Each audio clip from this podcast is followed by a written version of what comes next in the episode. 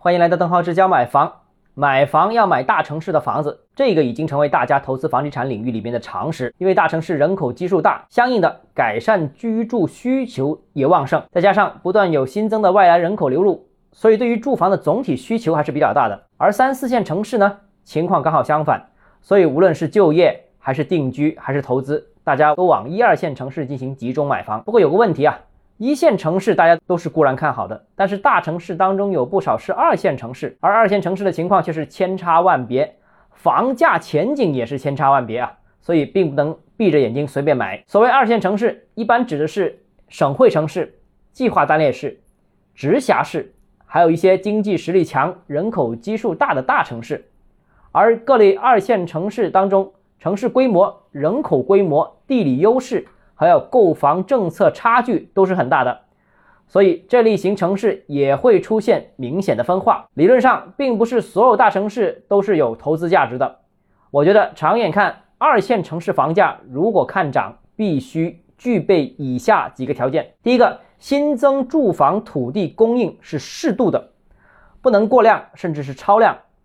因为房价说白了还是由供求关系决定的，但凡土地供应过多。房子建设就会过剩，只会造成住房的供大于求，之后呢，房价就会出现滞涨。在这方面啊，比较典型的就像郑州啊、长沙啊这类型城市，楼市好的时候呢，房价也不怎么涨；如果楼市不好的时候呢，房价就会出现下跌明显，甚至整个房地产市场的低迷、烂尾停工也是比较常见的，风险也就比较大。第二，人口流出的大城市。其实啊，不是所有大城市对于人口都有吸引能力的，或者更准确的说，不是处于人口正流入状态。目前呢，中国部分省会城市、计划单列市已经出现了人口流出状态，甚至是持续流出。比较典型的，就像东三省啊，几个省会啊，还有大连。虽然呢是东北的重镇，部分城市呢人口也过千万，但过去十几年来，这些城市呢持续的是人口流出。尽管它本身也有一些新增的人口流入，但是呢，总量上看还是负增长的。那流入的呢，也是一些周边乡镇的人口，消费力也比较有限。而这些大城市本来的高收入人口、高文化层次的人才，也是在不断的流出，往南方啊、东南沿海这些方向流出。所以啊，这些城市啊，住房需求和购买力在不断下滑当中。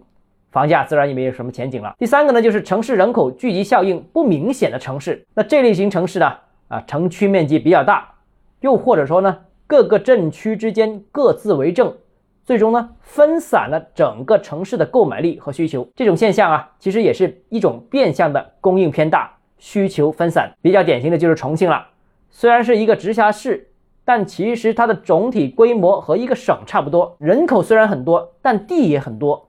中心也很分散，那购买力自然也被分散了。所以啊，大城市啊，也不见得所有地区的房价都能上涨。好了，今天节目到这里啊。如果你个人购房有其他疑问，想跟我交流的话，欢迎私信我或者添加我个人微信，账号是加买房六个字拼音首字母小写就就是微信号 d h e z j m f。我们明天见。